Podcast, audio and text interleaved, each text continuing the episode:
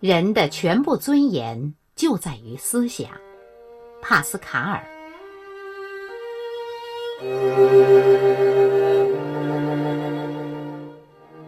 我久久地凝视着帕斯卡尔的这句话，陷入深远而痛苦的沉思。思想在人的存在中到底居于什么地位呢？如果一个人没有思想，那么它和一段木头、一头牲畜、一块石头有何区别呢？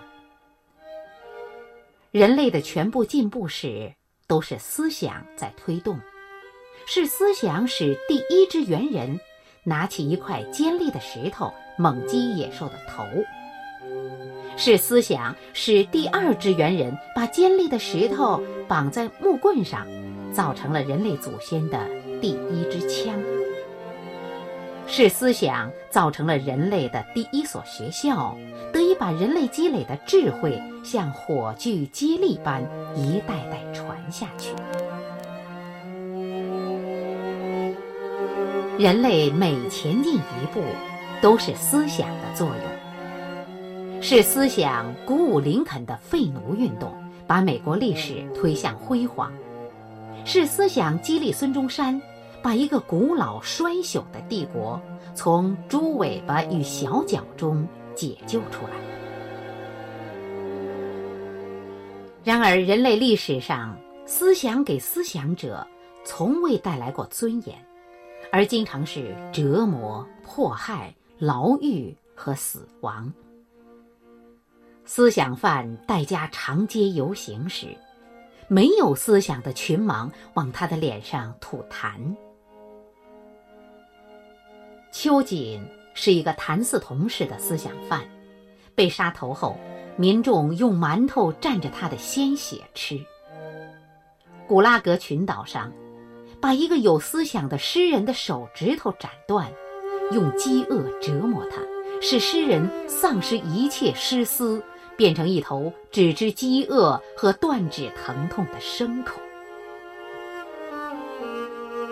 尊严的思想为思想者带来的反而是卑贱和死亡。原来思想能破除迷信，冲破禁忌。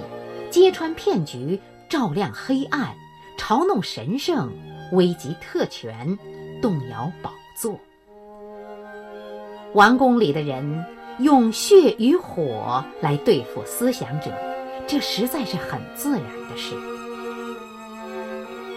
既然思想不能给思想者以尊严，为什么人类的思想者还要前赴后继，冒着杀身之祸去顽强的思考呢？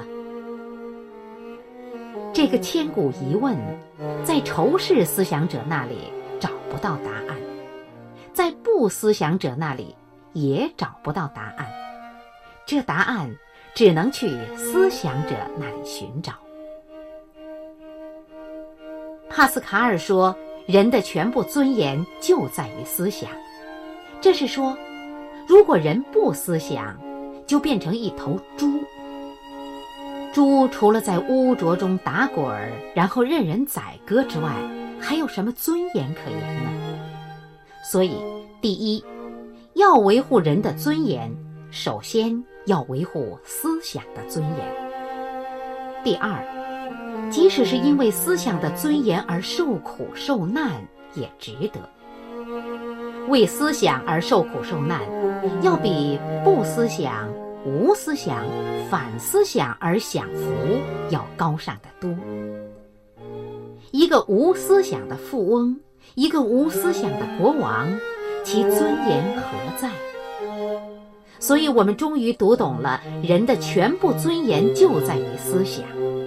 这种尊严是苦难的尊严。普罗米修斯被恶鹰啄食，是一种伟大的尊严。